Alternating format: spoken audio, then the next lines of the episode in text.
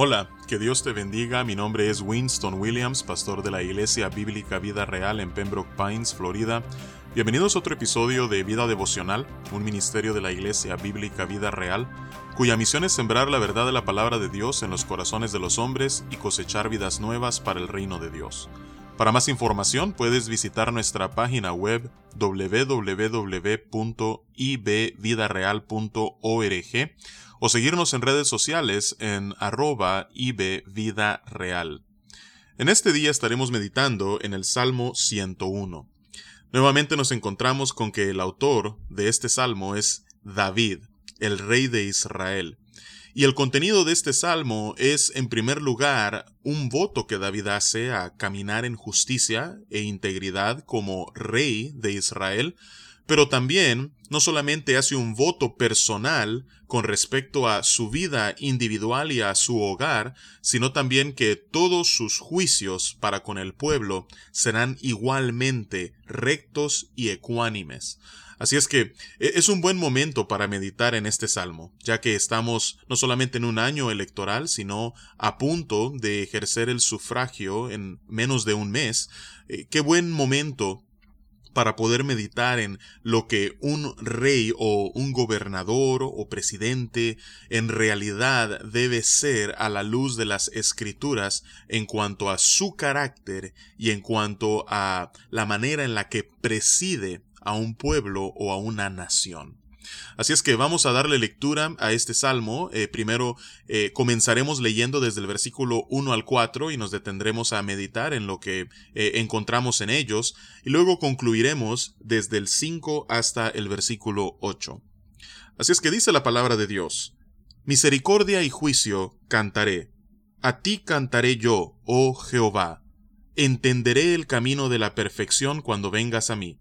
En la integridad de mi corazón andaré en medio de mi casa, no pondré delante de mis ojos cosa injusta.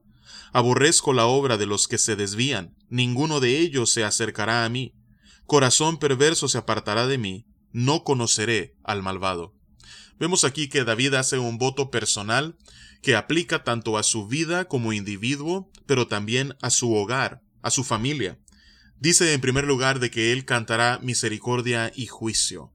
Eh, él ha decidido que lo que sus labios pronuncian en canción sea misericordia y juicio, todo aquello que es recto y ecuánime y justo. Y luego dice, a ti cantaré yo, oh Jehová, te exaltaré a ti, alabaré tu nombre. El único que será el objeto de mi devoción, de mi adoración, es Jehová. Entenderé el camino de la perfección cuando vengas a mí. Aquí vemos que David hace una invitación a Dios a que pueda tomar un rol activo en la manera en la que Él reina sobre el pueblo. Así es que hay una buena disposición de parte de David para con Dios. Dice, en la integridad de mi corazón andaré en medio de mi casa. Es decir, esto no solamente aplicará a mí, sino que yo me comprometo a que viviré así, aun estando en la intimidad de mi hogar. No pondré delante de mí cosa injusta. Aborrezco a la obra de los que se desvían, ninguno de ellos se acercará a mí. Corazón perverso se apartará de mí, no conoceré al malvado. David ha hecho un voto que él procurará no andar en compañía ni de malvados, ni de perversos, ni ninguno de aquellos que se desvían. Al contrario, él aborrecerá las obras injustas de ellos, y así se mantendrá caminando en justicia y en integridad. Ahora, cuando un ser que ha sido escogido por Dios para que gobierne ya sea a, una nación o a un pueblo en particular, hace un voto semejante y lo cumple, es imposible que eso no repercuta en la manera en la que éste se conduce para con su pueblo. Es, es imposible de que eso no se vea reflejado en las leyes que este rey establece, que no se vea reflejado en sus juicios para con la nación. Eh, es, es imposible desligar una cosa de la otra. Así es que vemos que ya que David ha hecho votos a Dios de caminar en integridad, de eh, que la misericordia y el juicio sean lo que caracterice la, la, alabanza y, las canciones de sus labios, Vemos que entonces, a partir del versículo 5 al 8, esto se ve reflejado en, cómo Él gobierna al pueblo. Dice, al que soplapadamente infama a su prójimo, yo lo destruiré. No sufriré al de ojos altaneros y de corazón vanidoso. Dice el versículo 7, no habitará dentro de mi casa el que hace fraude. El que habla mentiras no se afirmará delante de mis ojos. De mañana destruiré a todos los impíos de la tierra, dice el versículo 8, para exterminar de la ciudad de Jehová a todos los que hagan iniquidad.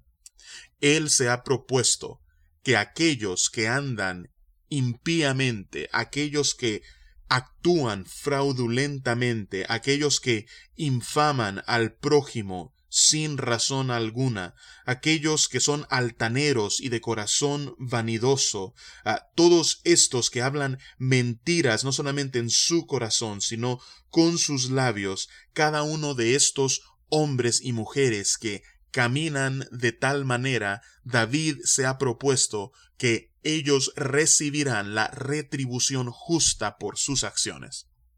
Así es que para un rey justo esta es la única manera correcta de proceder.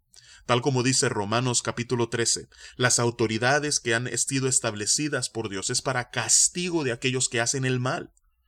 Pero por otro lado, Tal como Romanos 13 también lo afirma, aquellos que caminan en justicia e en integridad no tienen por qué temer a la autoridad, porque están allí para proteger al justo y para poder recompensar a los que bien hacen. Y es por eso que en el versículo 6 David habla acerca de este grupo de personas. Dice, mis ojos pondré en los fieles de la tierra para que estén conmigo. El que ande en el camino de la perfección, éste me servirá. Así es que aquellos que también se comprometan a vivir justa e íntegramente, estos serán recompensados por la ley y serán protegidos por la ley. Así es que esto es lo que marca a un hombre que es completamente recto, equitativo y justo en sus juicios.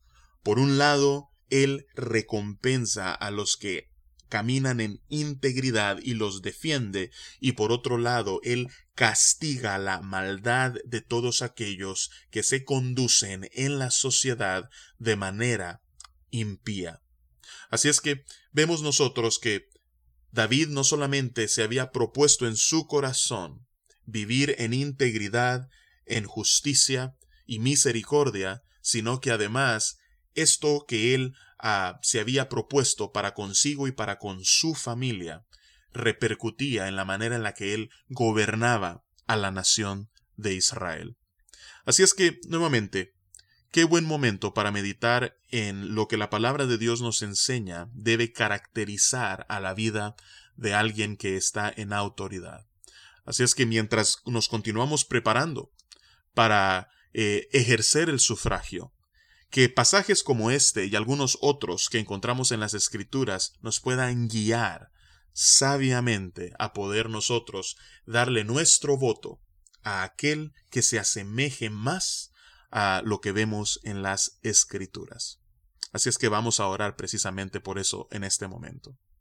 Padre, venimos ante tu presencia, dándote las gracias por tu palabra.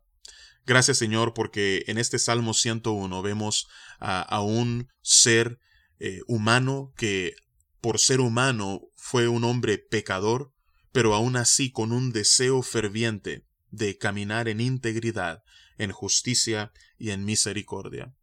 Gracias Padre porque vemos cómo eso repercute en la manera en la que un rey justo gobierna sobre la nación. Y aunque sabemos que todo lo que vemos en este salmo no se cumplirá a la perfección, sino hasta que tu Hijo Jesús regrese por segunda vez y consume su reino de paz, justicia y equidad sobre la tierra.